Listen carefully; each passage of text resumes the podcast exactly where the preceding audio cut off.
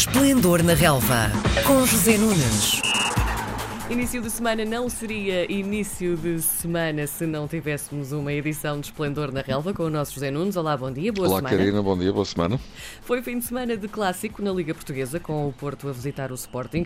A história, eh, já sabemos, diz que é um jogo em que os dragões deixam quase sempre pontos em Alvalade e não é que a história se cumpriu. O resultado foi 2-2. Um, o desempenho das duas equipas justifica este empate ou alguma delas contou com uma pontinha de sorte? O que é que achas? Olha, eu por tendência aceito sempre os resultados eh, de um jogo de futebol. Aliás, não há outro remédio, não é? Dizer, as coisas são, são como são e muitas vezes quando nós dizemos ah, foi justo, não foi justo, quer dizer, isso em futebol e provavelmente noutras atividades da vida é mais ou menos irrelevante. Sim. As coisas são como são. Ahm, mas, francamente, acho que o resultado até encaixa com aquilo que se viu. Acho que o Sporting foi melhor na primeira parte, ahm, ou pelo menos até determinada altura já adiantada da primeira parte. Depois o Porto deu volta ao texto, estava a perder, ficou a ganhar. E na segunda parte o Sporting já sentiu bastantes dificuldades, até o momento em que se percebeu que o Porto estava a tentar trancar a vantagem, enfim, nunca pensou em ampliá-la, com certeza, 2-1, bom resultado em Alvalade, mas de alguma forma pôs-se um bocadinho a jeito e o Sporting, com algumas alterações que fez na ponta final do jogo, acabou por ter a felicidade de chegar ao empate já a 3 minutos do fim, num jogo que foi vibrante, vamos dizer assim, não Sim. foi uma grande partida de futebol, mas foi claramente um jogo com os eh, ingredientes hum, Certos. que habitualmente, exatamente, costumam existir nestes, eh, nestes clássicos, não é? E este, o lance mais falado também deste, deste jogo foi realmente o penalti a favor do Sporting eh, e que depois acabou por ser anulado. Qual é que é a tua opinião sobre isto? O braço nas costas do jogador do Sporting era suficiente para ser penalti ou não? Agora até já há aí umas imagens que apontam no sentido de não ter sido só o braço e Zaidu ter tocado com um pé no, nas pernas de Pedro Gonçalves. Enfim, eh, eu acho que é um lance muito difícil de avaliar. Eh, É um lance de interpretação. Há contacto, eh, o jogador de Sporting tem a posição ganha, vai na frente. Zaidu de facto promoveu o contacto com Pedro Gonçalves. Pedro Gonçalves também tirou partido da situação, que é normal. Claro. Neste tipo de lances, o defesa tenta lucrar com a situação sem dar nas vistas e o avançado, enfim, exterioriza e às vezes até amplifica muito hum, a situação, no sentido de tentar, como eu disse e repito, eh, beneficiar da situação. O penalti foi assinalado, depois foi revertido pelo VAR. Hum, enfim, não tenho muito a dizer sobre o tema, mas fiquei com a ideia de que, dado o facto de Pedro Gonçalves estar em movimento e em suspensão, na altura em que ele está no ar, um ligeiro toque servirá para o desequilibrar. Enfim, as opiniões dividem-se. Há analistas de arbitragem, e esses sim é que percebem disto, que dizem, em- nos jornais desportivos de domingo, de ontem, diziam que a situação tinha sido bem avaliada.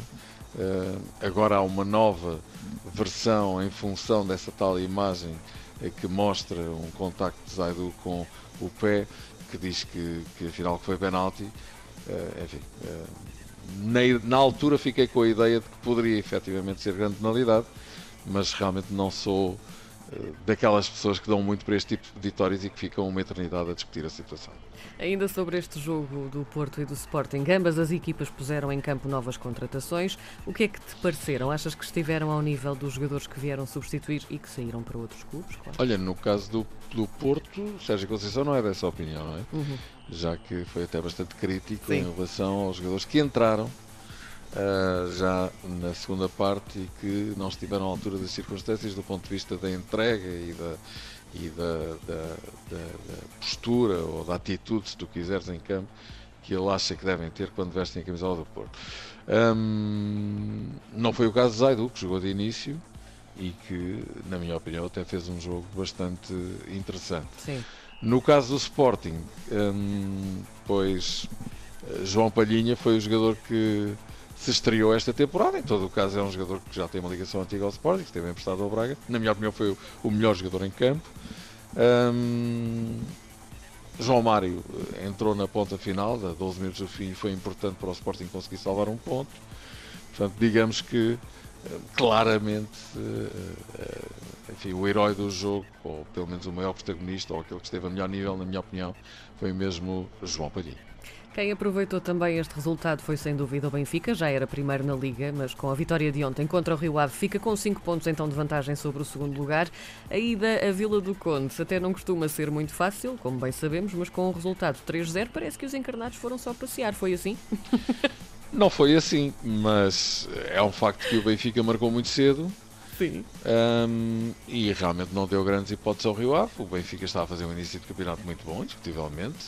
Um, quatro jogos, quatro vitórias, 12 pontos um, e de facto 13 gols marcados, creio que 3 sofridos. 13 gols marcados em 4 jogos dá uma média superior a 3 gols por jogo. Está a jogar um futebol de qualidade consentâneo com a qualidade que o treinador tem, inegavelmente. E também, eh, enfim, com a qualidade dos jogadores que, entretanto, foi buscar, porque repara, ainda ontem o Benfica jogou com meia equipa que chegou esta, esta temporada. E são jogadores que, de facto, estão a apresentar serviço. Desde logo o Luca Wallschmidt, que já vai em 4 gols no campeonato, e marcar 2 gols em Famalicão, ontem vão marcar, voltou a marcar 2 gols, fora de casa. O que também demonstra que é um jogador mais talhado eh, para um determinado tipo de, de, de, características de uma partida, ou seja, quando há um bocadinho mais de espaço, Sim. vai ficar a jogar em casa em ataque mais posicional, provavelmente um, dificulta as características de Wall Schmidt. Um, mas é um excelente jogador, indiscutivelmente, da mesma forma que Darwin Núñez, uh, continuando a não marcar, ontem por acaso até fez um gol, mas não foi validado, fora de jogo. O Wall Schmidt também marcou um terceiro gol que também não contou pelas mesmas razões, mas Darwin Núñez vai em quatro assistências também no campeonato e é um jogador, na minha opinião, que tem sido precioso para a equipa do Benfica pelas um, qualidades que tem. É um jogador muito possante, um jogador muito técnico, um jogador que sabe o que está a fazer, que se entrega muito ao jogo e que é muito altruísta. Cá estão as quatro assistências de que eu falei. Um, mas pronto, o Benfica também tem Everton Cebolinha, tem Vertonghen, tem Otamendi. Um, são realmente muitos jogadores que chegaram esta temporada e que já estão a mostrar serviço. O Benfica está forte, uh, indiscutivelmente. Depois de ter sofrido a grande desilusão que foi ter sido afastado pelo PAOK na terceira eliminatória da Liga dos Campeões, de lá para cá, o Benfica tem feito indiscutivelmente um bom trabalho e a consequência disto é que um, o Benfica está na liderança do campeonato folgada, que vale o que vale. Aliás, o próprio Jorge Jesus o disse, quer dizer, neste momento não é qualquer coisa que se possa relevar, mas ele também disse, e também é verdade, obviamente que é melhor ter 5 pontos de avanço do que 5 pontos de atraso, não é? Sim. E o que é facto de Lili Canessas não diria melhor. Sim. Portanto, na realidade estamos a falar de uma entrada muito forte do Benfica em campeonato. Uh, o Porto perde 5 pontos nas últimas duas jornadas, Uhum. mas dois deles foram em Alvalade, onde, como tu disseste e bem, até há um resultado que tem sido recorrente, um empate. O que surpreende aqui no Porto foi ter sido derrotado pelo Marítimo Certo. em casa na jornada anterior. Em relação ao Sporting, que tem 7 pontos, mas tem um jogo em atraso com o Gil Vicente para cumprir no próximo dia 28 de outubro em Alvalade. Mas, eh, indiscutivelmente, o Benfica está bem. Por esta altura está bem. Amanhã, ou seja, nas próximas jornadas, veremos se é para confirmar ou não.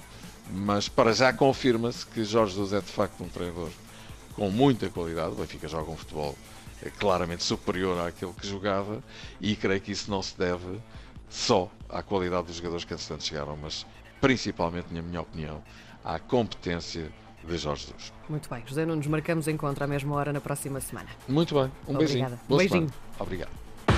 Às segundas-feiras, José Nunes comenta a jornada desportiva.